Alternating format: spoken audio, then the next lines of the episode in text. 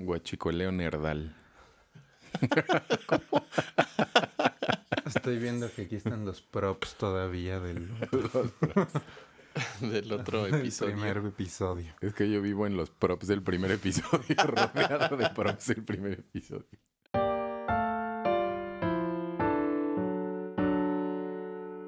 Ay, no, sí, sí, no, sí estaba cansado. O sea, sí me dormí de que llegué. Mi plan era llegar, comer y dormir. Y eso hice. Y llegué, dormí, comí y dormí otra vez. Y ya. O sea, no, sí está, sí está pesado. ¿Esta semana es que ya entraste a clase? ¿Apenas? Entonces ya nada más me falta mañana y luego entra otro grado el lunes y luego dos semanas y entra el último y ya. Y ya se acabó el año. Sí. Y feliz Literal, 2019. Me quedan 16 semanas de curso. 16. o sea, es- es de aquí a el último día de mayo, Ajá. pero entre puentes, vacaciones y cosas, tengo 16 clases con todos mis grupos, Ah, sí, sí, un poquito. Sí. 15 con los otros dos grados de high school. Sí, es muy poco, pero es Sí, sí, poco. ya suficiente. Lo que les querías enseñar, ya se los enseñaste, si no, ya se te fue. El tren. El tren. Of the main. ¿Qué hubo, ñoños? Esto es Doctor Mario, un podcast de la Original Soundtrack Band. Y ahora invité, en realidad invité a, a dos personas, pero uno de los expertos tuvo que ir a México porque ya van a ser su sobrinita o su sobrinito. No sabemos qué es, no sé qué es. No sé, creo que no. o Le van a hacer una cosa, le va a salir El a guachicol. el guachicol. guach- Este, Guachicol obstétrico.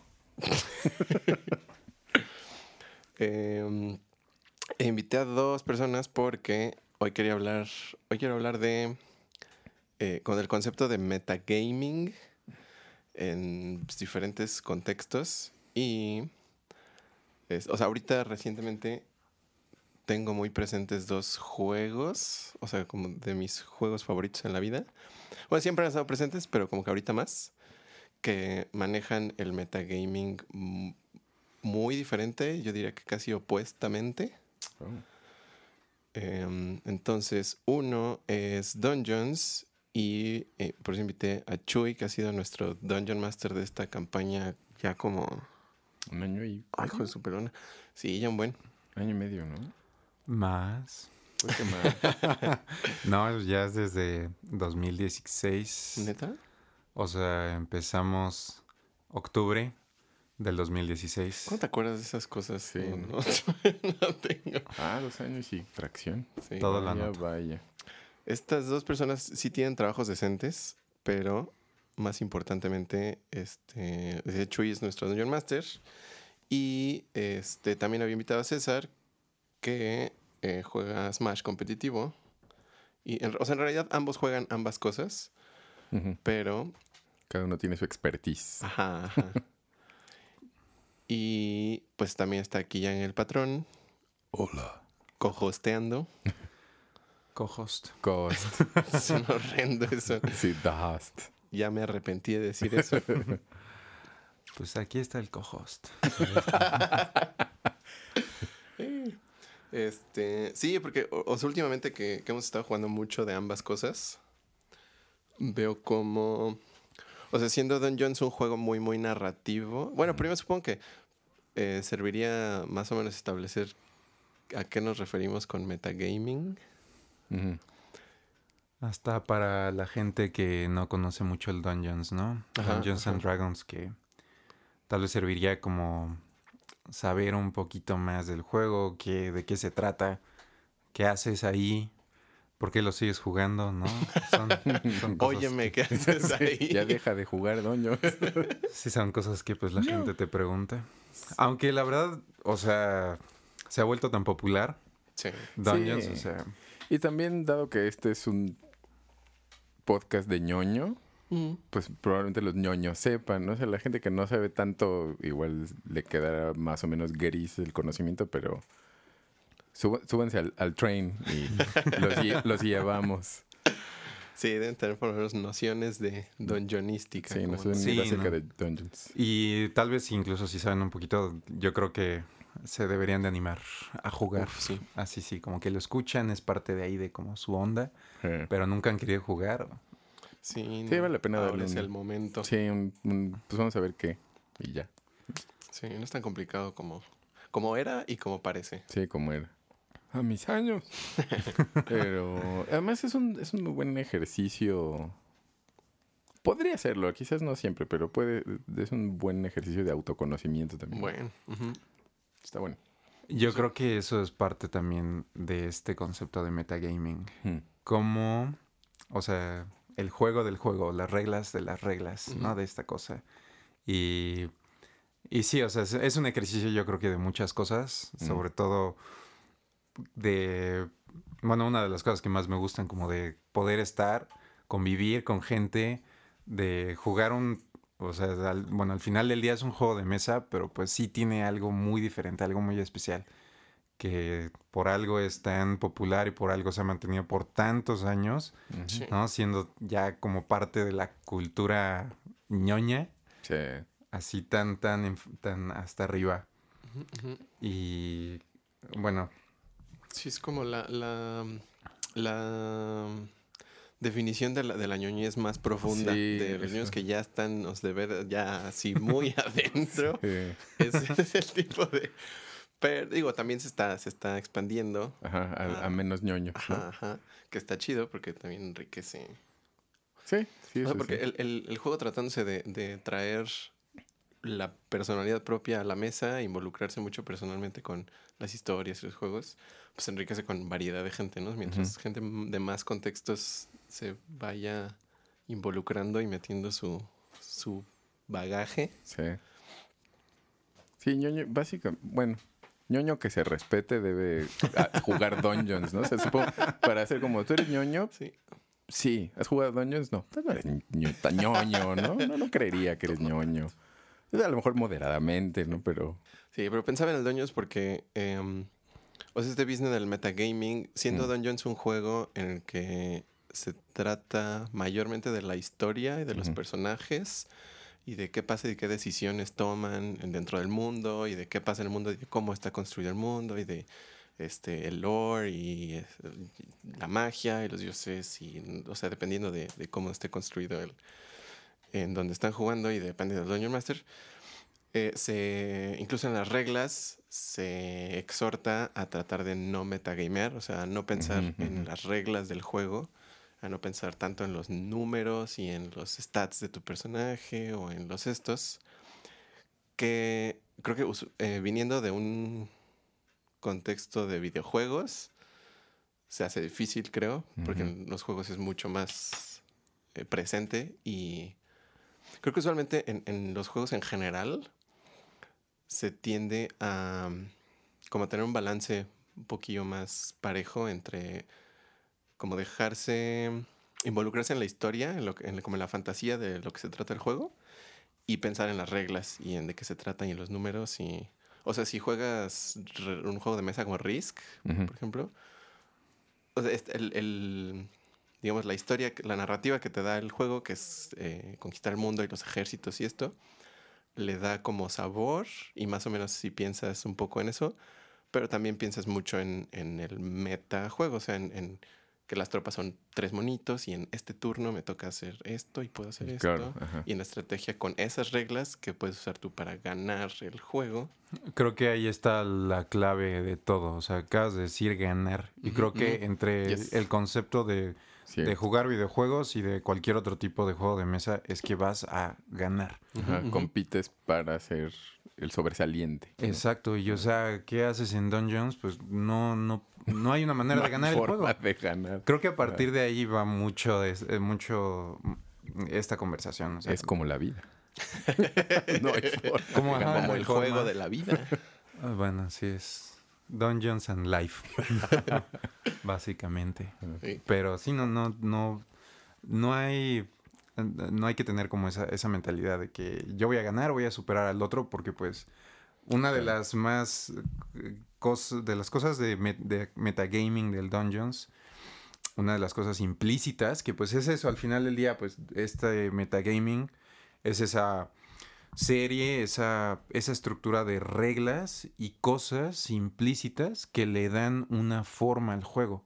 O sea, ese, ese es el metagaming. Está, eh, esas son en parte las reglas, pero también es como, como todo eh, permite que fluya el gameplay de, dentro de una mesa. Bueno, mientras todos los jugadores están teniendo estos acuerdos implícitos, ¿no? Por ejemplo, a donde iba es que vas a jugar, vas a jugar Dungeons con un grupo de gente, porque pues no, no es un juego que puedas jugar tú solo, ¿no? Estaría muy extraño. Sí está un poco esquizofrénico jugar Dungeon solo. Este, entonces, bueno, de- una de las primeras cosas, vas a jugar con un grupo y ese grupo se va a mantener unido. Ahora, Mm. no quiero decir que no se puedan separar para tener un- algunas distintas tareas dentro del mundo que, que ya se creó y en el que están jugando, sino Ah, que claro. Yo me quedé pensando en la vida real. y dije, claro, como en la vida otra vez. Pero no. Vayan a hacer su tarea de matemáticas. Sí, claro, dentro del, del juego se pueden también de- dividir las, lo- los grupos de personas para hacer cosas que... Pero a ver, por ejemplo, ¿qué pasaría si un jugador decide no solamente separarse para hacer otra tarea, pero que diga, no, yo ya no voy a, yo no voy a hacer eso, yo no voy a rescatar al rey, ajá, ajá. yo no voy a salvar a este, a este universo, o convénzanme. Sí, no. O sea, no hay una, no hay una manera porque ya está implícito el, el- en- dentro del metagame que un grupo se va a mantener unido y entonces ya le da cierta fuerza al juego. Entonces, creo que parte, parte de esto, o sea, como mi opinión más fuerte es que el metagaming es importante dentro del juego, como cualquier otra, Mm. otra cosa que tenga ciertas reglas, cierta estructura, como que no puedes decir nada más, ay, o más bien no lo puedes reducir a nada más, ay, no, no, estás metagameando, esto es metagaming, no digas lo que tú no, personaje no sabría. O sea, Ah, claro. no, puedes, no puedes decir nada más que el metagaming es ay, usar información del mundo real Ajá. ¿no? O sea, como cosas que estás escuchando que te dice Sí, el claro. Dungeon Master o que te di o que, Que tú leíste. conoces o que tú leíste para tener ventaja en el juego, porque pues sí es, es mucho de eso, pero no se reduce nada más Ok, ahí. Ya. Así, ese creo que eso es eso es diferente a acá al metagaming de los videojuegos, ¿no? Porque conoces, o sea, pensando en el Smash, pues conoces en el metagame del Smash todos los stats, conoces, conoces los movimientos, conoces qué cosas le van a pegar así, qué, qué ataques incluso tienen prioridad encima de otros. Ah, Sí, las, ¿no? las mecánicas eh, no explícitas del juego y eh, frame por frame, cómo, cómo se Ah. desenvuelve un ataque y en qué momento se crea lo que le dicen la hitbox, que es la, como la Los figura que es pegas. realmente lo que cuando la tocas te pega y de qué tamaño es y cuánto tiempo se mantiene y qué forma tiene.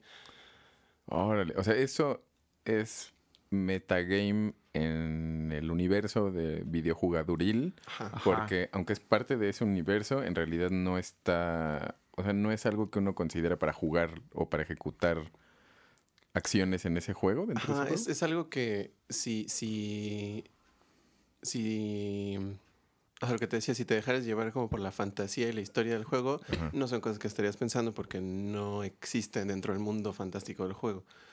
Que, o sea, en los juegos de peleas creo que es más fácil eh, o pensarlo más metagamísticamente porque no es tan fuerte ni tan relevante el peso de la historia, o sea, lo que están haciendo los personajes. Más sino la ejecución de la pelea en sí. ¿no? Ajá. Ajá, entonces, ¿qué ves? Pues ves los stats Entonces de cada empiezas personaje. a pensar ajá, en, en las mecánicas de cómo los programadores del videojuego le pusieron. o sea, Ah, cómo está ya. hecho Eso sí el es muy juego meta. Ajá. siendo, o sea, por ser un juego. Claro.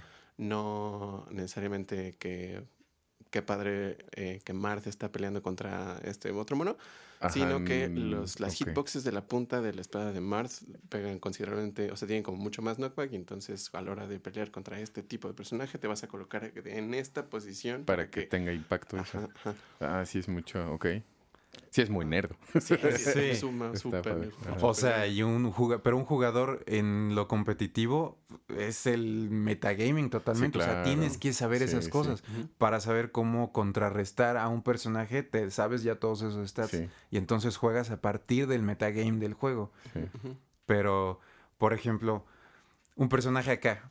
Tú creas tu personaje para la mesa, para la historia. Y entonces, si vas a empezar a hacer algo de metagame, si ya leíste, por ejemplo, material de, de los libros, que bueno, un jugador por lo general no, no tendría por qué estar leyendo tanto de un, un manual, un Monster Manual, por ejemplo.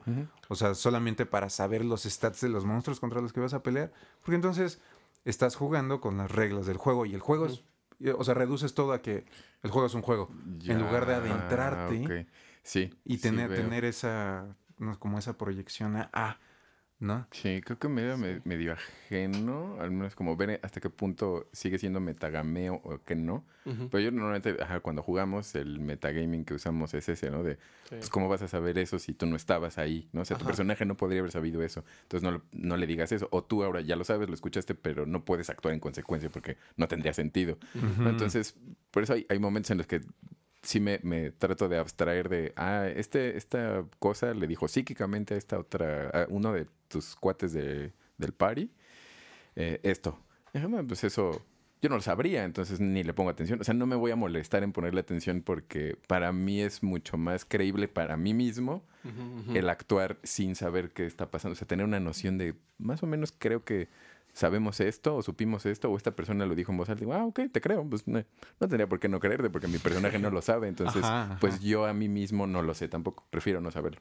Eh, pero Sí. ve, ve, así ya, está, ya estás así hablando de este muy, muy extraño proceso cognitivo que pasa con los Sí. jugadores de Dungeons. O sea, estás Sí, es tratando de poner en paralelo la tu persona, así como tú quien eres en la vida real, Ajá. y como ponerle un switch de cambio a tu personaje. Así que, uy, esto yo no lo sé, pero lo sabe mi personaje. Y Ajá. entonces, ¿cómo, esto, ¿cómo podrías hacer? O sea, la, el cerebro no, no funciona así. Sí, no, o sea, es, un- es una especie de creer en los Reyes Magos, ¿no? O sea, sabes que no son, pero dices, bueno, le escribo mi cartita a los Reyes Magos. Entonces, ajá, ya Sí. sé que no es cierto, pero eh, supongamos que no. Y, y entonces, así está, está padre esto que dices. O sea, tienes que pensar como en ciertas conductas o en cierta información que te podría dar ventaja en el juego.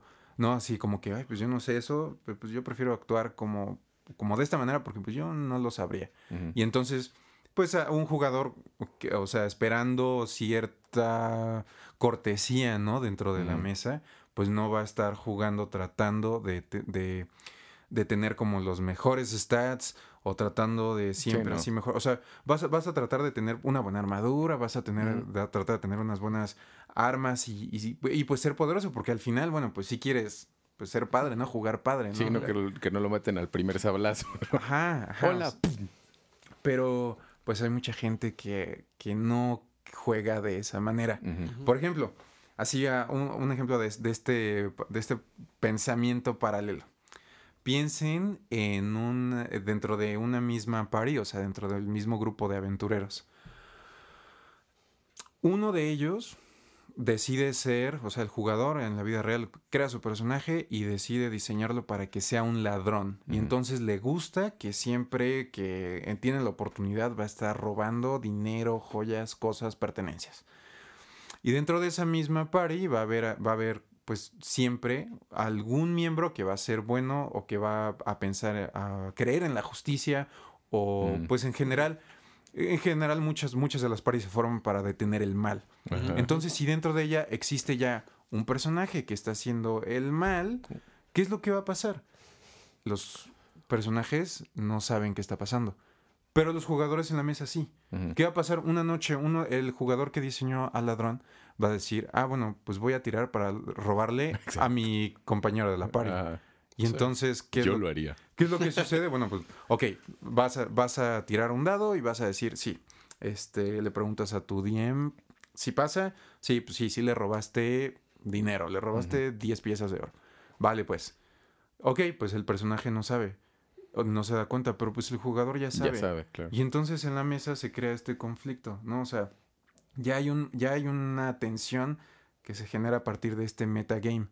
Sabes Mm, que te están robando, pero ¿cómo podría el personaje saber eso? Ajá. Pasó un check de skill que es así, sus manos ladronas lo pasaron, o sea, no hay manera en la que tú podrías saber. Bueno, tu personaje podría saber. ¿Qué va a pasar entonces? Sí. O sea, se- esa, esa, esa cuestión no, no, no la puedes separar. La disonancia. que es muy... Ajá, la disonancia. Tiene que ser muy actoril en ese sentido, Sí. ¿no? Porque si no, creo que se empieza a volver... Al menos a mí se me... La, la idea de, de hacer tanto uso de lo metagamístico Ujú. me daría flojera, se me haría aburridón. Como, no, pues eh, misteriosamente mi personaje de repente dijo, ay, justo ahorita iba a pagar con... Pues, No, o sea, eso, eso es muy fortuito. O sea, es querer forzarlo a que tu personaje se dé cuenta que algo está raro. Ajá. Y es como, pues no, se deja lo que no se dé cuenta. O sea, se- se- que ese personaje vaya por la vida sin saber que su amiguito de, de su compañero se lo carranció gacho. eso es, sí, creo que sí es una parte extremadamente difícil de, de jugar Dungeons. Porque, por eso mismo de que llegas, eh, o sea, como involucrarte con toda tu personalidad ahí. Sí. Y es, o sea, es prácticamente enfrentarte a, a ti mismo y a contenerte en ciertas, eh, en ciertas actitudes o ciertas tendencias y dejarte ir en otras. Y creo que eso, eso que decías hace rato de que no, no, el metagaming no es solo eso en el Dungeons, que también es tener en cuenta de como de qué se trata el juego en general. Eso también está chido. No lo había pensado así. Y sí, o sea, obviamente tiene que haber como un poquito de balance y de uno como persona estar consciente de qué juego están jugando y de qué se trata y de que también están las otras personas jugando Ujú. y, este, y qué están buscando cada persona, cada personaje y cada persona. Es que eso es lo que hace a Dungeons como complejo. En un sentido, son muchos niveles eh, de los que tiene que estar uno consciente solito Ujú. y consciente de los demás por ser ese juego tan social. ¿Y Sí, qué está buscando entonces las demás personas? O sea, ¿qué, qué pasaría entonces sin, o sea, si no existiera este metagame?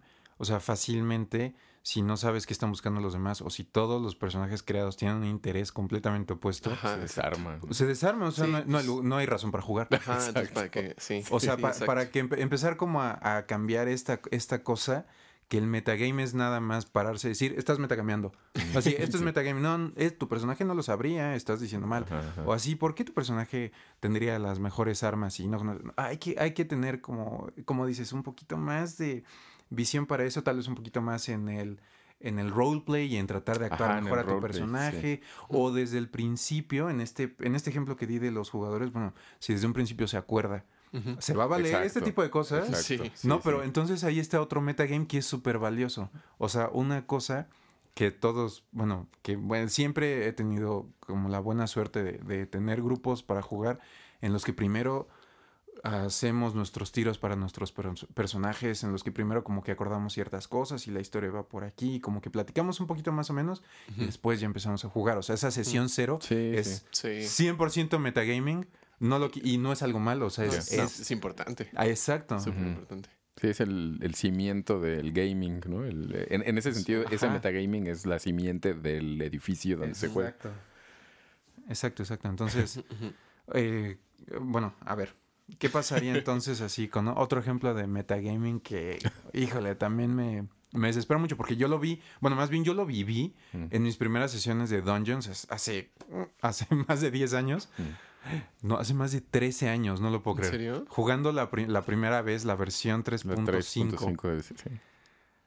Me acuerdo de tener un par de Dungeon Masters que disfrutaban mucho de hacer sufrirnos a nosotros, así sufrirnos, de hacernos sufrir a nosotros como jugadores. O sea, eran el típico Dungeon Master que había trampas en todos los rincones, había cosas que mm, no checaste bien que había una trampa. Sí. Seis dados de seis, De te mueres. Nivel, así eres nivel uno y no buscaste Ah. la trampa y te moriste. Entonces, Mm, Saludas a tu amigo y no viste la flecha. Ay, moriste. Eh, Este, es que esta, esta está la otra parte, ¿no? También, Sí. así como el Dungeon Master, pues hay que tener cierta elasticidad para este metagaming. Mm. O sea, aquí les, les, les pongo así el, el ejemplo, ¿no?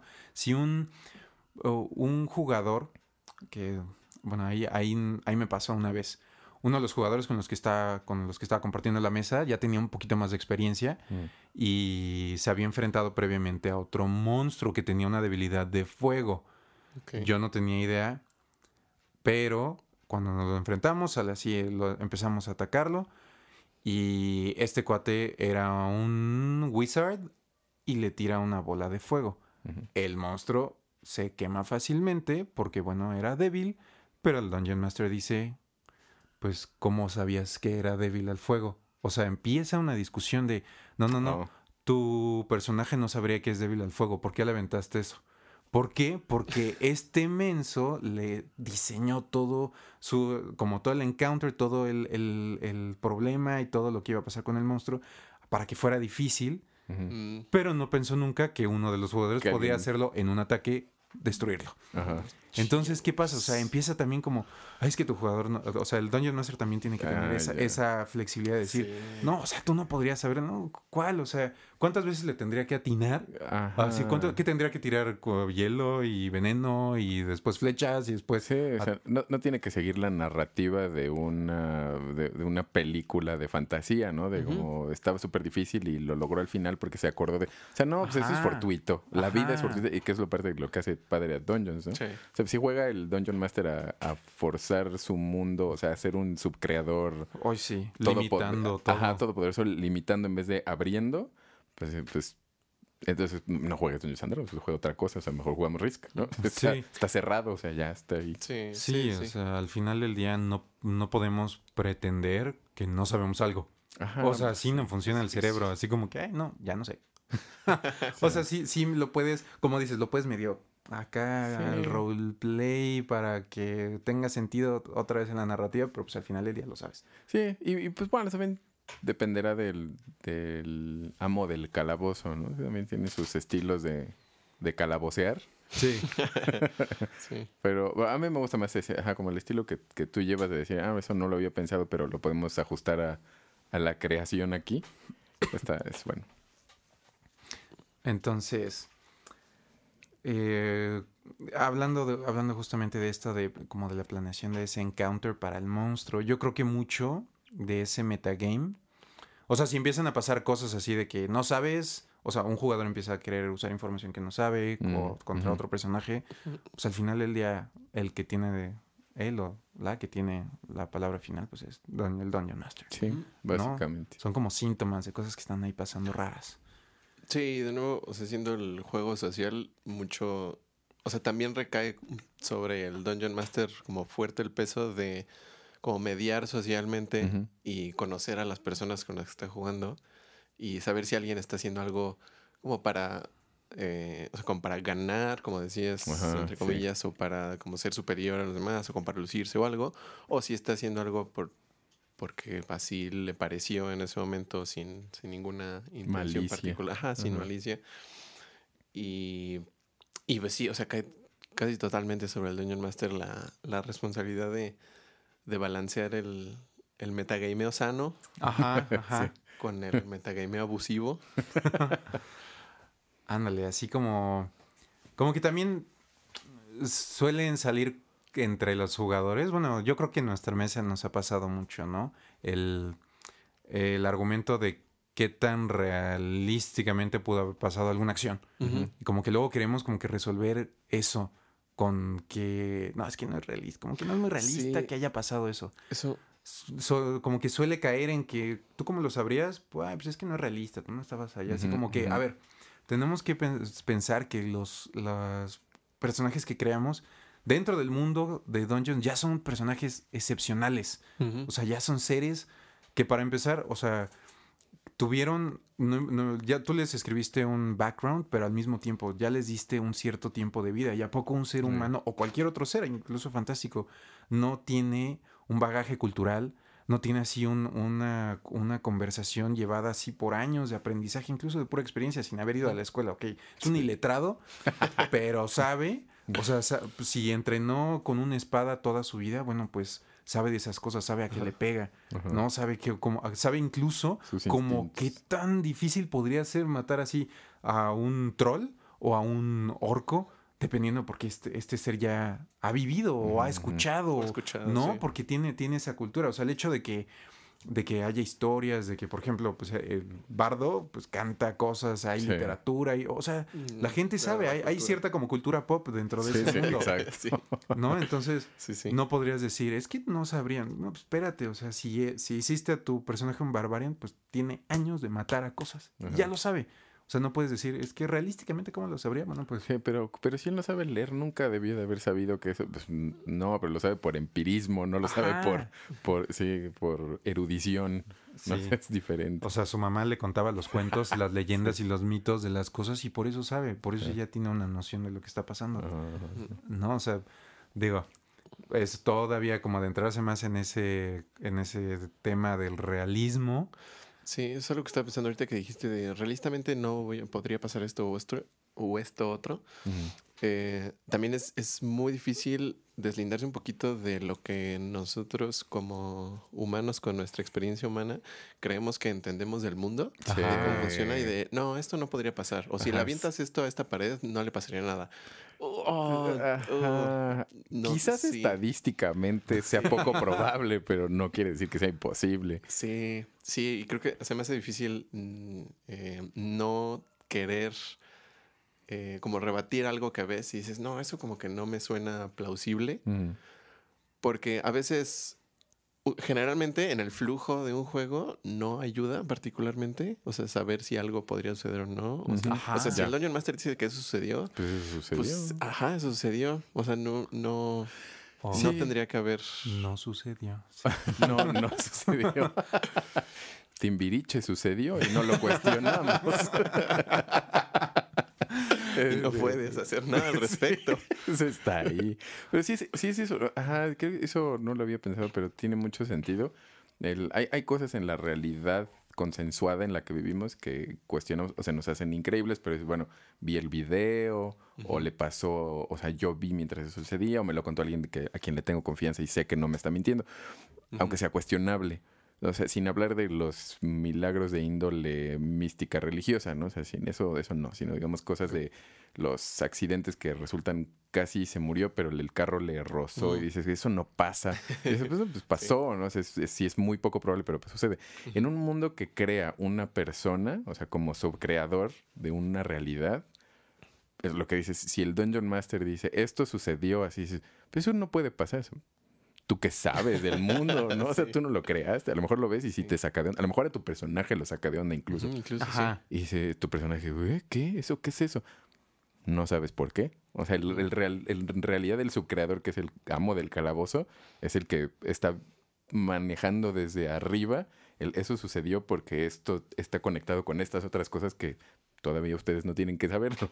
Ándale. Entonces, pues, cuestiónalo lo que quieras, pero eso es lo que sucedió. Creo Sí. que lo único que, o sea, que nuestras mentes piden es un poquito de consistencia. Sí. No nada más para que, ok, eh, le ya le había pegado a mil puertas y todas habían de una patada las abrí, pero pues a la siguiente puerta no se abrió con una patada, ¿no? Entonces, ¿qué pasó? O sea, eso es como en parte de la cosa humana. Ok, pues no se debería, tal vez tenía un lock, tal vez tenía algo que no me lo permitió. Pero en el juego tal vez tendría un hechizo, ¿no? O sea, hay que irnos Sí, un poquito más allá a que hay imaginación. Sí. O sea, ok, sí hay realismo, sí, pero no, no es el argumento. Yo siento que, pues, sí, que no se nos puede acabar, sobre todo porque sí es un juego social y si estamos muchas personas construyendo, ¿no? O sea, por acá está el que jala los hilos, pero también todos los jugadores hacen con la conversación, con sus acciones y decisiones, crean este mundo. Entonces, si ellos, o sea, ellos también tienen que sentir que está pasando algo consistentemente, ¿no? No, no, Sí. no necesariamente lo mismo siempre, pero al menos sabes que, que puedes ir avanzando de cierta manera, ya tienes ciertas expectativas. Ahora, lo padre, bueno, a mí, a mí lo que me gusta como Dungeon Master es que tienes todo, todo eso bien armado, empiezan como ciertas cosas, das esos ganchos de historia, empiezas a poner cosas sobre la mesa para que los jugadores quieran ir y entonces rompes las expectativas. Y Mm, al, cuando sí. rompes Sí. esas expectativas, es entonces que rompes el metagame de, con, de gente que, por ejemplo, mu- gente muy experimentada que ya había peleado mil veces contra un monstruo que era débil al fuego, y le dices ese monstruo que todas las veces le habías peleado con un fireball, esta vez no le pasó nada. Y entonces ya estás como más activamente, ok, enganchas un poquito más de que, ay, Sí. ¿qué es lo que pasó? Yo siento que lo que decías de como esa responsabilidad que tiene el Dungeon Master de "Ay, ir como viendo qué metagame sí, qué metagame no, bueno, pues en parte también es eso. Deja que ellos mismos, que los jugadores, pues se sorprendan un poquito rompiendo ya lo que ellos esperan. Sí. ¿No? Dale, Está dale chido. ese- Sí, la, la peripecia. Sí. Sí, pues es que al final, o sea, quieres... Creo que pues no lo puedo evitar, o sea, en mi trabajo de la vida real, pues soy un maestro de preparatoria. Mm. Entonces, ¿qué es lo que pasa en el salón? Pues hay que facilitar lo que está pasando, el, el objetivo Sí, que tienes. A mí se me ha hecho creo que más fácil como ligar eso, porque tengo, o sea, una mesa de menos personas y pues al final sí mi, creo que pues una de las cosas que se tiene hacer- que hacer como Dungeon Master es poder facilitar el juego, facilitar el gameplay, que fluya la narrativa, la historia, las peleas, las conversaciones, los, las cosas, pero no puedes limitar no puedes hacer, decidir cómo hacen los personajes, los jugadores sus cosas. No, nada más tu rol es, ok, deja que solito vaya caminando, caminando, caminando y deja que ellos tengan la conversación. Es muy similar a las cosas que pasan en el, en el salón. Bueno, trato yo de no ser quien está hablando, sino que sean los chavos los que hablan. Y entonces acá también Que es el pues, que los jugadores sean los que tengan siempre, Claro. ¿no? El poder de, de El decir input las y el movimiento, Ándale, sí. ándale. Sí, sí. ¿Ves lo, lo que de repente me llama un poco la atención en algunas discusiones como en Twitter y cosas así? Que normalmente no es así porque realmente la mayor parte de la, de la comunidad de donjonística que he visto es súper buena onda y, y así eh, mediadora buen pex. Pero sí hay- he visto algunas partes de, de discusiones acerca de las reglas que se Ah, órale. que se vuelven un poco demasiado serias como para a, a mi ver. Como o sea, que se clavan Evil. mucho con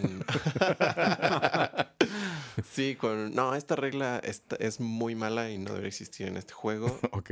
y o por qué no, o sea, o ese diseño de juego es absurdo en este en estas reglas o Órale. Ajá, o sea, se me hace raro que exista siendo que o sea, incluido en, en en las reglas de Dungeons está que si hay una regla que no te funciona, Ni no la la, uses, uses, o la cambies o te inventes lo que necesites. Exacto. Sí. E igual, este. O sea, lo entendería un poco más, tal vez, en. O sea, en las discusiones de Smash, por ejemplo. Que. O sea, el metagame de Smash es de lo que se trata. O sea, por lo menos en el, en el, am- En el contexto competitivo. Que aún así. Ah, uh, tampoco se me hace porque también apenas está, por lo menos, desarrollando el, el, El nuevo. ajá, el Ultimate y todavía no está definido como muchas, muchas cosas. Mm. Pero. Ajá, no estoy seguro como de dónde viene ese. eh, como ese deseo de tomarse tan en serio las reglas al punto de. como.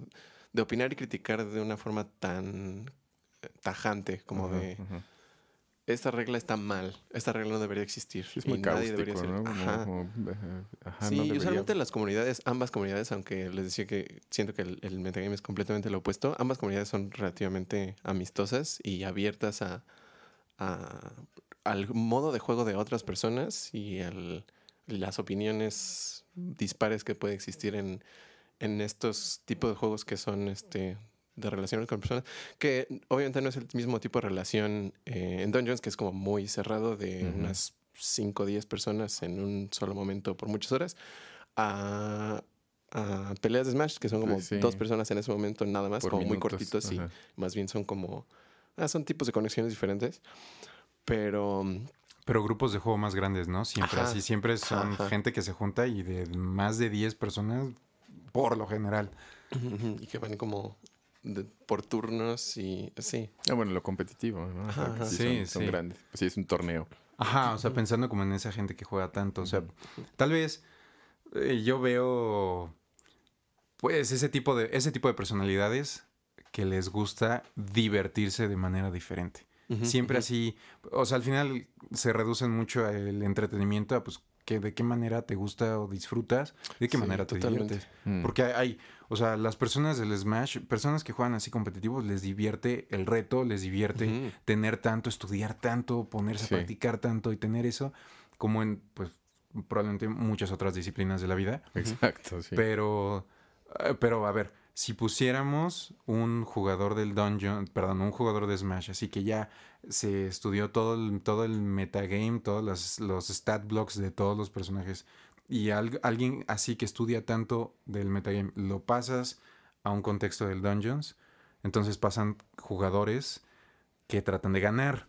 Un juego que la regla número uno es divertirse, ¿no? Y entonces sí como que se, se rompe un poquito más la cosa. O sea, por ejemplo... Sí, es un mindset muy diferente. O sea, un, un jugador así, eh, de los que les llaman los min-maxers, este... ¿Qué es lo que pasa? A ¿De mí... Smash? No, de, de dungeons que son, es- les dicen como a los que intentan eh, a maximizar así lo- todo lo posible al- sus stats. lo o más sea, poderoso. usar la raza que tiene más de este y tener el equipamiento que tiene más de esto para así. Devastar eh, los enemigos. Exacto. Exacto, o sea, ahí sí quieres luego, luego O llegar mega a ganar. estratégico. Sí, pues es un hero, ¿no? Se están construyendo un hero en vez de un mono. Ajá, pero entonces, o sea, el juego es mucho es el roleplay, o sea, es, es más que otra cosa, es interactuar con el mundo. Y no puedes poner eso en todos tus stats para nada más para conversar o nada más para pelear. Ahora, Claro. e- ese tipo de construcción de, de personaje casi no, no me ha tocado. O sea, eso es cuando el Dungeon Master te permite asignar puntos en lugar de tener tiros. O sea, creo que los tiros lo hacen un poquito más saludable. Más random. O sea, sí, sí, sí estoy de acuerdo en que esa, eso, el, el azar, o sea, lo que se puede involucrar en el azar al construir una persona, le, lo hace mucho más interesante. O sea, que no sea planeado, que no sea armado y diseñado por uno mismo. Hasta cierto punto sí, pero, pero que haya cosas en las que no tuviste control, que fue tirar dados y pues ojalá me vaya bien y de repente es, es- también tocan personajes de menos uno, menos uno, cero, menos uno, uno. de eres el peor. si no, pues no Todo sabes hacer promedio. nada. Sí. eres una persona promedio. si solo te Eh, insertaste en el juego. Ajá, eso. No por hacerlo creíble, sino por. eh, como lo que decías también de que cada persona con su misma personalidad y su mismo conocimiento mete cosas que cambian, van cambiando la dinámica de juego y el juego en general. Ese mismo azar, permitir que exista el azar, hace que, que- que todo se vuelva mucho más interesante. Como no había, Mm. no preví que esto sucedería, ahora tengo que resolver cosas que de qué Sí. otra forma jamás se me hubiera ocurrido. Sí, esa, forma- esa, esa parte de darle la vuelta a los businesses o trabajar con dificultades Sí. está, es chida, Dungeons. Que también, si, o sea, si junta un grupo de personas que todos eh, tienen interés en minmaxear sus personajes y el Dungeon Master eh, sabe que eso es lo que Van les eso. gusta y construye algo para eso, también está Sí, chido. está padre. Está ch- el, el- el business eh, normalmente no es ese el, el- la tendencia en general de la población donjonística y lo difícil es cuando se mezclan tipos de personas Sí, muy claro. opuestas en una Sí. misma mesa y entonces sí Sí, con objetivos tan dispares, como Sí. mediarlo para que uno pueda ser el, el héroe del universo y el otro pueda crecer a volverse fuerte. sí, Sí, no está. Es como un Yamcha y un Goku. Sí, pues si no, los jugadores se vuelven eso, nada más eh, las cosas que quieren ganar. Porque digo, al final los números dentro de los stats, pues sí significan algo. O sea, sí significa que tengas más de un 10. Así, si tienes un 10, bueno, pues eres más o menos promedio, pero recordamos que es, o sea, 10 en- por encima de una persona normalita de este juego. O sea, un NPC tiene un punto de HP, porque eso es su vida. O sea, un golpecito y pues lo vas a matar. Ajá, Y ya todos, nos- si fuéramos ahí sin armadura, conocimiento, entrenamiento, pues nos van a Sí, matar. si, a ti- si a uno de nosotros nos diera un espadazo, pues mira, igual no sobrevive. sí, no creo no creo que aguante Sí, oye, pero ese tipo de mesas como, de- como las describes, con gente que quiera nada más pues ir a pelear y tener los mejores stats, los mejores spells, las mejores cosas, pues sí. Yo me acuerdo que una vez, de, de- las, pues cuando jugué el Doño, es que sí calculando, creo que alguna vez calculamos que era el 2, ¿no? O 2, creo que era el 2. creo que la segunda sí ha de haber sido eh, porque fue a mediados de los 90, entonces sí debe de haber sido, bueno, viejo. Pero me acuerdo que en, en ese, empezamos normal, ¿Eh? sé. sí sí, empezamos jugando, pues sí, personajillos, y por alguna razón, el que era modelo calabozo en aquel entonces nos dio la capacidad, por- le robamos poder a los dioses, o sea, a, a Tiamat, a, a la o sea, como a todos, y Ajá. teníamos poderes divinos. Y por algún, algo decidimos, por alguna razón, y destruimos así la creación. y había un como un supradios arriba de esos, y entonces era- pero- Y me acuerdo que estaba muy divertido tener tanto poder de hacías algo y montañas se destruían, y era de, ¿qué está pasando? Pues fue muy divertido, entonces nos engolosinamos con la diversión. O sea, ni siquiera, que yo recuerde, nadie se sintió el muy, muy de soy poderoso y destruir. Solo era muy divertido poder hacer tantas cosas tan, tan exageradas. Sí. Y pues terminamos por destruir. O sea, se acabó esa campaña porque destruimos todo y nos dijeron, bueno, tienen que hacer algo. O sea, hay una oportunidad de que se solucione todo y los perdonen. Y pues no, no dimos con qué. O sea, tendríamos que haber. Todos queríamos devolver el poder, pero nos dijeron, no, tienes, tendrían que haber reconstruido todo lo que destruyeron y rehecho todo. Además de rendir para que todo funcionara. Entonces, pues, los destruyeron. Del- Bueno, está bien. pero, pero ese fue, o sea, ocasional porque fue divertido. O sea, el personaje, ni siquiera crecimos mucho, pero en ese momento, pues, fue un boost de stats así a lo, a lo divine. Y, y eso fue divertido. O sea, y nadie tampoco lamentó el, ah, bueno, pues ya ni modo. ¿no? Que eso sí sucede cuando uno se, se encariña con un personaje, ¿no? Que eso es lo que Sí. más Sí. comúnmente sucede. Sí. creo. Qué difícil es partir con un personaje que tienes ya tanto tiempo Sí. jugando. Y o sea que tú sabes, por ejemplo, nosotros que llevamos jugando dos años, el nivel más alto es 10. Ujú. O sea, Bueno, esos, esos niveles los crecieron desde hace más. y, ajá. O sea, el, el personaje de Angie está a nivel 10 porque ya de llevar como cuatro años, yo creo. Sí, porque ese lo empezamos desde que empezamos. Uy, porque desde do- hace tres Dungeon Masters, ¿no? Mm, sí. Sí, yo, yo- yo también tengo el mismo desde. Bueno, fue, fue el, el Dragonborn primero y luego cuando empezamos la siguiente campaña que la empezaste tú, ¿no? Ajá. Ah, no, entonces dos. Ajá, desde, el- desde que empezaste tú la campaña, ajá, creamos estos y son con los que hemos seguido. Yo, porque no he sido están. tan constante. Pero... Sí, o sea, ya hace un año yo les preguntaba qué pasaría si se mueren. Ujú. ¿Qué van a hacer? O sea, ya tienen un año jugando con ellos. Bueno, algunos tenían un año, otros Ujú, tenían ujú. más. Y era como, bueno, ¿qué iba a pasar? ¿Qué iba a pasar con eso? O sea, ¿cómo después de tanto tiempo que le invertiste, tantas cosas, aventuras, desventuras, se me hace así difícil. Y al mismo tiempo padre, porque si entonces te cuesta trabajo partir de él, es que algo has hecho bien, ¿no? Algo Sí. te has... Sí, que ya te, te dejaste, te dejaste ir ahí en, En el metagaming. en el, o sea, en el mundo de- del juego y ya estás ahí metido. que en el juego sería como un metarealidading. sí, exacto. Y eso, en buena medida, no que eso haga que valga la pena, pero sí le da un sabor específico a jugar Calabozo y Dragone que juegos no. Sí, por eso usualmente la verdad a mí me, o sea, a la hora de aprovechar medios de fantasía, Mm. o sea, juegos o películas o videojuegos o lo que sea, usualmente prefiero olvidarme lo más posible de, del meta ujú. y como nada más experimentar, o sea, experienciar, o sea, como tener la experiencia lo Sí. más eh, como envolvente posible. Sí. Eh, pe- digo, obviamente, como decimos, digo, siempre hay cierto balance y siempre hay por lo menos ahí la idea de que estás jugando un juego o cosas así. Pero incluso como, o sea, jugando Zelda, el Breath of the Wild, o incluso Ujú. jugando Pokémon, que Pokémon ahora, digo, ya comparándolo con los, los otros juegos que existen, pues, es muy cuadradito y muy básico, por lo menos este, el Let's Go que salió, que es Mm. tal cual la versión amarilla. Pero aún así, o sea, usualmente prefiero como meterme ahí e imaginarme que eso es lo que estoy haciendo y como qué, qué, querría hacer yo en ese mundo y por qué me emocionaría como capturar este Pokémon o entrenar a este o porque me gusta y así. Eh, pero también tiene, tiene su, su valor diferente pensar en, en las reglas y en el meta y en... Sí. O sea, son, son mindsets muy diferentes en el que usualmente prefiero inmersearme Ujú. pero también le veo el, el valor padre a, a los números y a las mecánicas y a este como nitty gritty de todas las reglitas y de conocer y entenderlo y tratar de optimizar y o sea incluso en el mismo Pokémon o sea se puede jugar como aventura o se puede jugar como competitivo y pensar en los. IVs y en este y en las naturalezas y en buscar un Pokémon lo que lo que me pasa con un juego como tan historiudo como Pokémon es que a la hora de cambiar, de estar viviendo la historia, a bridear decenas del mismo Pokémon hasta encontrar el que quería, Ajá. como que me, como que me rompe un poco la ilusión. Sí, Entonces claro. eso no me da tanta emoción.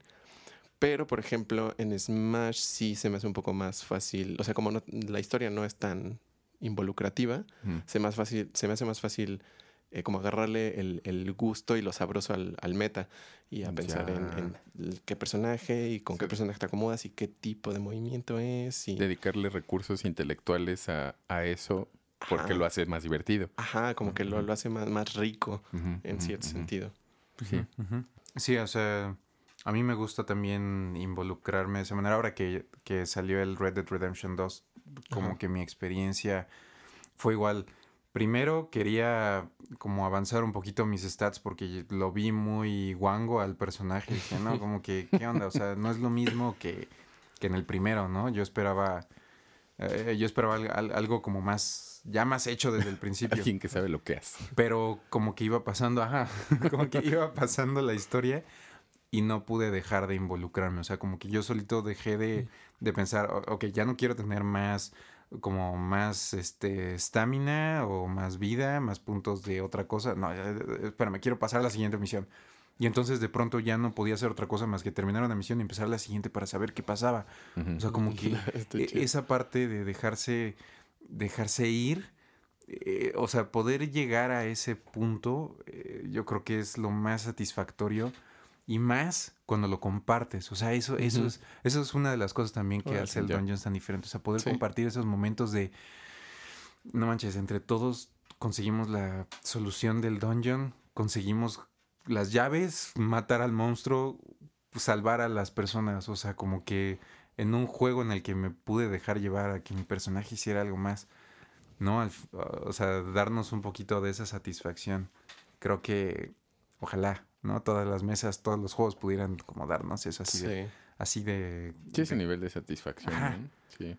Sí, cualquier juego, cualquier Sí, juego. cualquier ¿verdad? juego. Ajá, Incluso los de uno, quieras. ¿no? O sea, los, los, los juegos de... Los videojuegos de un jugador que Yo pensé que uno, come cuatro. Es satisfactorio. Incluso juegos como uno. Como el este, roomie. Que cada quien puede pasar individualmente, pero luego se pueden juntar a...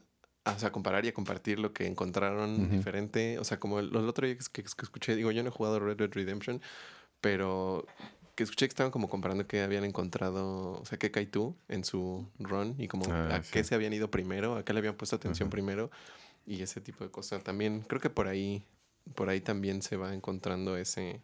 En la comunidad. Sí. Sí, está chido ese. Que, que- que los juegos, en- en- al menos en ese sentido, los videojuegos hayan crecido a. Ahí, supongo. Así de, de primera mano me imagino que era más difícil, pensando en mi propia experiencia, pero es una evaluación muy eh, estéril y delgada, me parece. eh, pero, eh, por ejemplo, lo que dices que te sucede o te sucedió con el Red Redemption. Este, yo estaba pensando justo eso en, en la satisfacción que a mí me daba hoy, que, que a mí me dio jugar a Link to the Past cuando Ah. estuvo el cel, que dije, Sí. es que quiero saber más. Y me frustraba mucho el- y me aburría el llegar a momentos donde no podía pasar porque quería saber qué. Sí. O sea, qué pasaba y dije, pero es que no puedo pasar, ¿por qué no puedo pasar? ¿Por qué no puedo pasar? Y en algún momento usé la libretita, o sea, el, sí de, si no, si te atoras aquí, probablemente tienes que irte a este lado. Me acuerdo que, o sea, el sellito ese que venía en el booklet de no lo uses al menos que no puedas definitivamente pasar porque si no, pues te vas a spoilear básicamente lo que sucede.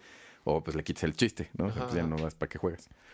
Pero esa, esa misma satisfacción de quererlo jugar, y supongo que por eso también se volvió. A partir de ese empecé a, querer los RPGs, que aunque Zelda no sea RPG tal cual, pero les entendí, o sea, entendí por qué estaban padres. Sí. Dije, ya, pues esto sí está, sí, jugarlo así, o sea, querer, querer más está, está cool. Pero pues en aquel entonces, pues, pues hablas con tus amiguitos, pero tus amiguitos Sí. a lo mejor jugaban Street o jugaban otra, o sea, otra cosa. Eh, Es que está, está, está muy interesante. ¿no? Me, me viene a la mente una década Mm, que, o sea, de 1990 al 2000. Mm. Así pien- piensen, piensen aquí el contexto mexicano que estuvimos jugando. Los, todos los juegos que no eran de multiplayer. Eras tú y la tele. Tuviste horas de estar jugando tú solo. Sí. No había una comunidad realmente. No. Y con quien compartías las cosas eran, si tenías suerte, con un amiguito en la escuela Pues que sí, también tenía el Super Nintendo, también tenía el 64. Sí. Ajá. Y de pura casualidad también se compró el mismo juego y lo disfruta tanto Ajá. como tú. O sea, cómo cambió esa dinámica de primero pues el jugador solitario así como que ay el viejo y todo lo que tenga que ver con, con esta dinámica de videojuegos Ujú. o sea el subir de nivel el tener Sí. como es- como esta parte de ganar esta parte de, de reto del puzzle del challenge a ver entonces van pasando esta década solitaria y y de pronto hay una explosión en la que se empiezan a crear comunidades en línea en la que empiezas a encontrar más fácil a gente que tiene los mismos gustos, ¿no? Y entonces, como que todo eso también se va permeando en las otras cosas de entretenimiento. Sí. Y al final, Bueno, poder tener gente con quien compartirlo, aunque sea así una persona, así un, un amigo o alguien del otro lado del mundo, no sé, como que ya es diferente. Sí. No, a mí, a mí creo que eso es, eso es algo que me gusta, o sea, no dejar de, o sea, ya, ya dejar a un lado todos esos años en los que tenía un cierto estigma, sí. jugar, lo, tú- lo- ya casi que lo que sea, ¿no? O sea, Sí. los juegos de mesa, oh, puta, el estigma de este. El teto que juega juegos de mesa. Ajá. el, el- el que nada más sabe de Mario y de Zelda. Ajá, El, que- El teto que sabe- el sea, mismo. Seguramente. No, y ahora pues es parte de la cultura, está hasta arriba de parte del entretenimiento. Sí. Y yo creo que eh, en parte es lo que ha empujado tanto al Dungeons. Pero también ha hecho Eh. sociales a todos los demás juegos. Ujú, Bueno. Sí, sí. Sí, creo que también es ese eso mismo, o sea, esa misma capacidad de conexión tan fácil, es lo que ha hecho que, o sea, al mismo tiempo crezca mucho la industria y al mismo tiempo se fragmente en más, eh, o sea, tanto el público como los Subgrupos. creadores. Ah, Es- y también que creo que ha provocado que se haga mucho más accesible el conocer y el saber y entender mucho mejor todos estos asuntos de, del meta. O sea, de cómo se hacen los juegos y cómo se hacen las Mm, series y qué persona, o sea, qué clase de personas están trabajando en cada parte del juego. O sea, hay artistas que se dedican a dibujar y los ponen a dibujar estos monos, y hay programadores que se dedican a programar los juegos y a, a decidir qué números le tocan en Sí. dónde a cada quien. Y Y hay modeladores parte, ¿no? en 3D y hay, ajá, que incluso esos mismos este, creadores y creadores slash empleados, este, sí, porque no siempre es como súper artístico el business, Sí, em, pueden ellos mismos postear su, su trabajo y su, o sea, su proceso en redes y en cosas y puedes ver cómo... Es, es que em, me acuerdo porque estuve viendo algunos tweets de, de gente que estuvo animando la peli del Spider-Verse Mm. o gente que hizo eh, diseño o storyboards o algo para la serie de Castlevania o así los monos que o sea, posteaban nada más como, ah, a mí me tocó hacer esta, esta parte de la animación qué y, y posteaban como una versión anterior a la, a, la, a la final, ¿no? o sea, o con, nada más con líneas o cosas así. Y es más fácil, o sea, darse cuenta de que estas cosas las hace gente que también quiere decir que pues, pueden tener sus fallillas o pueden tener sus em, miscalculaciones o cosas así. Y, y obviamente también tiene, tiene sus, sus beneficios y sus maleficios. Maleficios. este, porque está chido, está chido saber que eso es algo que hace gente y que en cierto sentido podría hacer uno si quisiera, si le echara suficiente Sí. trabajo. Em, pero también siento que es, mm, hace un poco todavía más fácil que la gente que ve este tipo de cosas, que está en contacto con esto, sienta que sabe cómo funciona y se sienta un poco como con derecho de, de- de pedir o de criticar o cosas así, Mm, como, ah, eso está bien chafa, o esta persona es súper mala haciendo Sí. eso. Y ha- habrá gente que seguramente sí sea experta y sí tenga como, como mucho ground con qué criticar la, la hechura de un videojuego, de las reglas o las Ujú. reglas de Dungeons o cosas así. Pero también este, siento que es muy fácil caer en, en el creer que uno entiende cómo En funcionan las crítico. cosas. Ajá. Ajá, porque ve un par de comentarios o porque ve Sí. alguna cosa de adentro. Y creo que hay que estar como más, más consciente de que no somos Sí, expertos no. en nada. O sea, tal vez en tu campo, en tu microcampo del que estudiaste o a lo que te dedicas, pero... eh, Y a lo mejor en tu grupo social Ajá, habitual, ¿no? A lo mejor ahí eres el que sabe más de esto. Y, y ya. O sea, eso es lo más, lo más que, que, que, sabes. Sí, sí se me hace un arma de tener como tanta información Ujú. Tan fácil. eh, en- aparte en todos lados, o sea... Sí. Tal vez solo clase. como poder ser parte de eso. O sea, hay gente que disfruta nada más como poder seguir esas cosas que les Sí, gustan. O sea, y está, y está Sí, cool. con eso. yo, yo pienso también, o sea, me, me, me regresaste ahorita que estabas diciendo de los creadores y cómo tienen también ellos ahora plataformas para compartir lo que quieren ser, bueno, lo que, perdón, lo que trabajan y lo que le quieren mostrar al mundo. Y pensar que, pensar en mí mismo pasando el Majora's Mask hace más de 20 años, ver los créditos y el único nombre que se me pegaba, porque lo veía en la Club Nintendo, era el de Shigeru Miyamoto, ¿no? Sí, claro. Para mí, pues el que creaba era él. Ajá, Y era el mero mero. O sea, no, no podía ni leer los demás nombres en japonés que aparecían en los programadores. No, no tenía sentido para mí, ni le iba a dar ningún valor. Pero, pues ahora está ahí. Y está padre. Creo que, creo que vale la pena también. Como si te gusta, pues, conocer un poquito el tras bambalinas, ¿no? De. Sí. quién diseña, quién crea, quién modela, quién programa. Y, eh, y, y bueno, por ejemplo, eh, en el caso de Dungeons, pues sí, sí, creo que algo que nos caracteriza, caracteriza es que seguimos a todos los creadores, editores de los Sí. libros, o sea, Christopher Jugadores. Perkins, a Mike Merles, o sea, Ujú. estamos Jeremy Crawford. siguiendo, ajá, o sea, a- ahí los seguimos y vemos qué hacen. O sea, yo, por ejemplo, Sí. en Twitter luego veo que Mike Merles está sacando nuevas reglas de cosas y este y dice, bueno, pues la regla para poder hacer un nuevo movimiento de grappling, pues es este. Y para hacer un movimiento de esto es aquí. Yo, y ahí está, pues en ningún otro lado lo voy a encontrar. Entonces vale la pena también tener ese acercamiento que ya es el meta del metagame. Meta, metagameo. Directamente con el que creo el juego. Sí. Este, y pues aplicarlo para tu propia mesa. Pero eso, eso es lo ese- esa se me hace una versión útil del meta metagame, o sea, de la hiperespecialización de conocimiento. O sea, usarlo para eso está padre, lo quiero usar, Ujú. valga la redundancia del usar, en vez de lo voy a usar para decir, jaja, todos son tontos y yo sé más y están mal. Eh, ve, Esa regla no la quiero, pues, mm, Ujú. o sea, eso no, no, no ayudas, No no aportas, aportas, sí. nada, No, sí. amigo, nada. la neta. Sí, sí está padre, está padre ver lo que opinan los creadores y lo que están pensando, las razones por las que pusieron las reglas que pusieron y por las que tal vez están Mm, pensando algunas darles alternativas a esas reglas o, o agregarles este, más detalles o eliminarlas. Yo creo que el, el- particularmente la, la quinta edición ya está hecha con, con mucho, mucha precisión y con mucho cuidado para que sea como elegante y Accesible. Ajá, accesible y, manipulable. Pero. Y de hecho, se nota un buen en, en las preguntas que le hacen a, a- Creo que es a Jeremy Crawford que le preguntan de las reglas. O sea, como si me pasa esto, ¿qué debería suceder? El 80% de las veces que, que he visto sus respuestas son de la regla dice esto y está. eh, o sea, la oración, acotado. la Ajá. oración es así porque es- esto es exactamente lo que tiene que pasar. Solo léela y justo lo que dice, eso es lo Eso. que pasa. Ajá, está, está hecha con mucho, mucho, mucho, mucho cuidado. O sea, el 80% de sus respuestas son cachetadas guajoloteras para Sí, lee bien, lee amigo. el libro.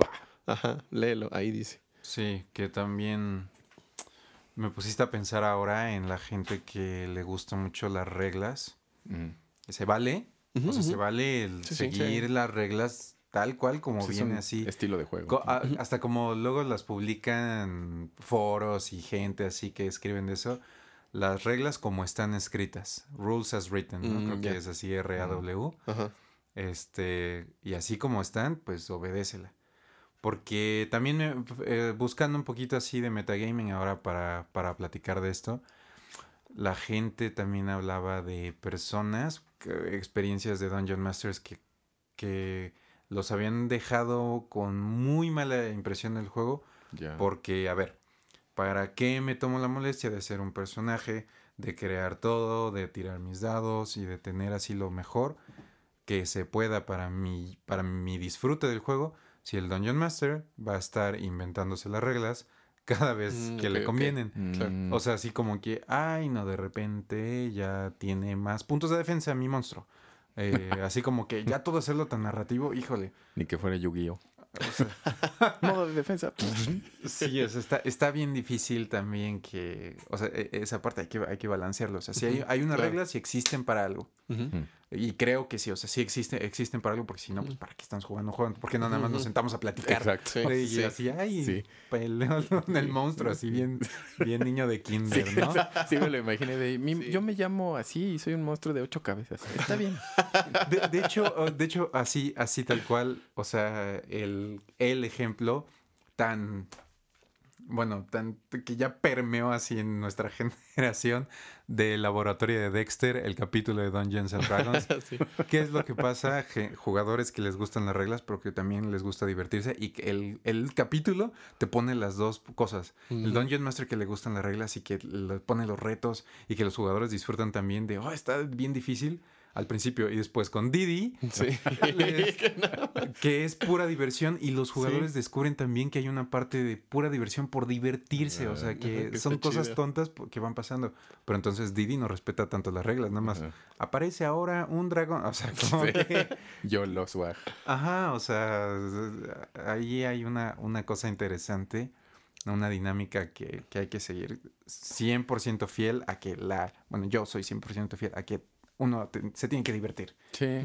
¿no? Estoy y, de acuerdo.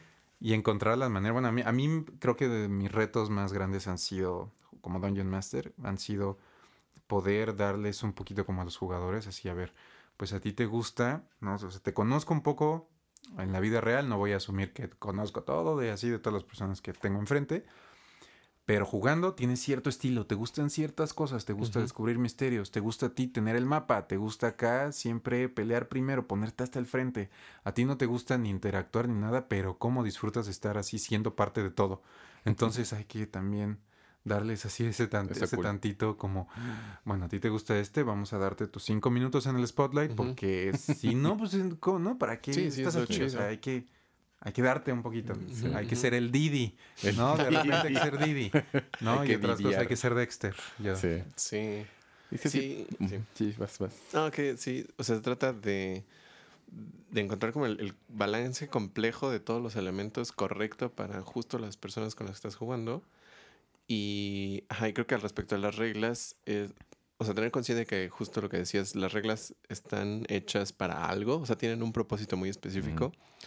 Y, o sea, yo considero que lo- importante no es exactamente el hecho de seguir las reglas como están escritas, sino de entender por qué las reglas se hicieron de esa manera y tratar de ser fiel más bien a ese, como al espíritu en el que se hicieron esas reglas y tratar de adaptar ese, esa intención a las personas con las que estás jugando en ese momento.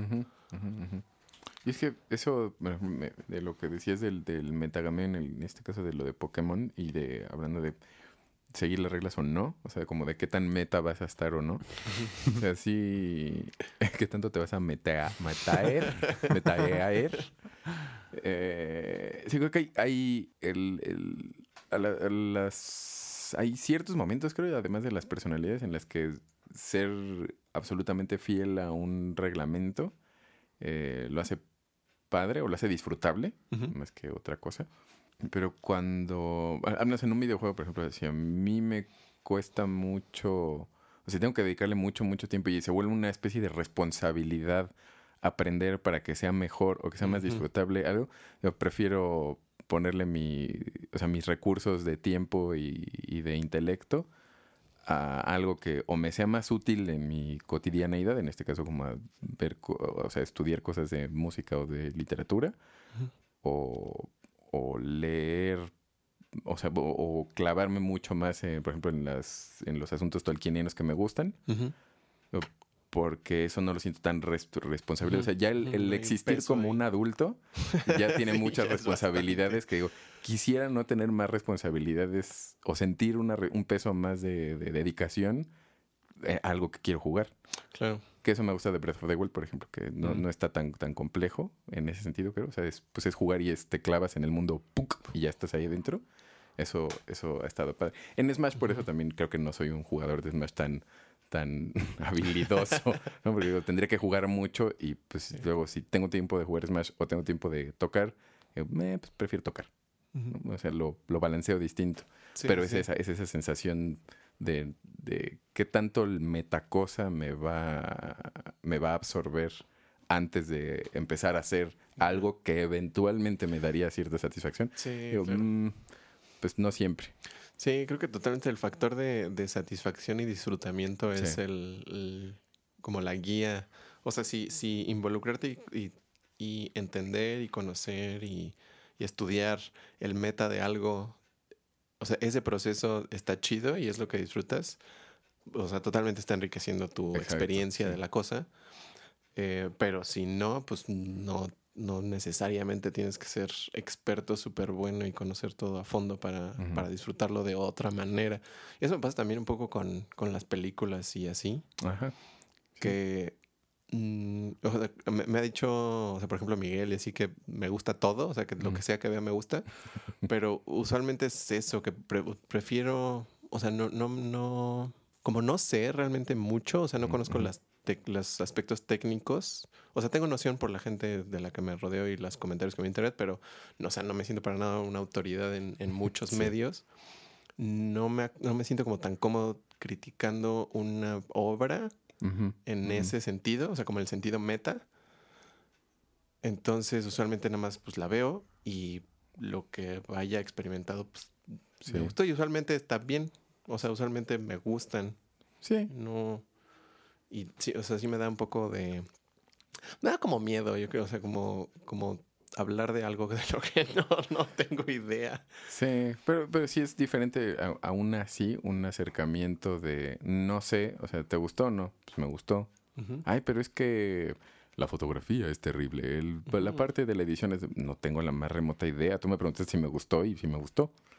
O sea, no sé. No, Todo eso no lo sé. O siente inclu- incluso también con, con la música. Sí. O sea, que te guste el jazz o la música clásica porque, porque entiendes este, el proceso y entiendes este, algunas cosas de armonía y de cómo está construido y escuchas Mm. como todas las texturas y entiendes, o sea, todo eso está padre y está muy chido, pero no es necesariamente mejor sí, que escuchar algo porque suena padre y te gusta. O Sí. sea, Que es lo mismo, ¿no? O sea, ¿para qué estás escuchando música? O sea, para, sí. para eso, para solamente sentir padre, porque es divertida, porque que es- igual juegas. O sea, ¿por qué juegas? Porque seguir las reglas lo hace muy padre porque me satisface esto de mí mismo. Ah, pues está padre.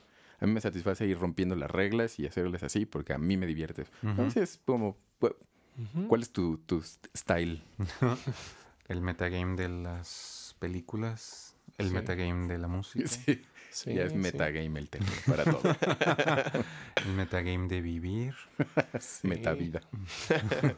Pues es que también, o sea, también puedes analizar eh, como lo que se necesita para vivir o para sobrevivir y Mm. metagame, o sea, analizarlo metagamísticamente. Y decir, Ujú, necesito ujú. estas cosas y entonces voy a optimizar lo que hago para conseguir eso. Y, o sea, en vez de solo como ir viendo lo que te va pasando, Sí. Que obviamente también pues ahí es balancear el asunto, ¿verdad? Sí, Pero y hay gente que fluye muy bien en ese sentido de, pues ahí voy viendo y le pegan a todo. Ajá, ¿no? Sacan Puro- puros tiros de 20. Puros 10 Sí, tiros. de puro 20. 20 natural. sí. Y otros que no, ¿verdad? Y es- otros que apuestan, de, quiero apostar. Perdí todo. Bueno, adiós. Estoy con permiso, ya me retiro. Sí, sí, o sea, y de nuevo, pues, ningún approach es necesariamente mejor, No, no creo. pero, No, mientras disfrutes. Ey, Sí. Creo que eso es todo. Toda la conversación es vamos a disfrutar. Meta disfrutación. Sí, si le quieres entrar y quieres entrarle al Dungeons, es saber que, que si no te está gustando, Pues, no. o sea, pues no, se vale que no te guste. Sí, se vale. Y se vale que incluso puede que no sea, como decías al principio también, ¿no? que puede que no sea el, el Dungeon Master adecuado para Ujú, tu, sí, tus, o sea, como lo que tú tenías de, de visión de, ah, pues voy a jugar esto, creo. Y si el Dungeon Master estaba en otra, en otro lugar del plano, pues vas a decir qué juego tan horrible. Pero a lo mejor era el Dungeon Master, ¿no? Que no era el adecuado para ti, pues no que sea un Sí. malo, sino no es tu estilo de juego. Pues hay que buscar otro. Sí, es- Entonces jueguen Dungeons. Disfruten Dungeons. vamos a jugar el martes. El juego de la oca. Ah, no. Juego de la oca.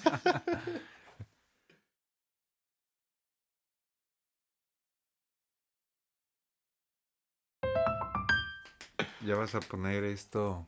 Imagínate una de esas cámaras de gas, no de Como en los 40. una cámara aquí.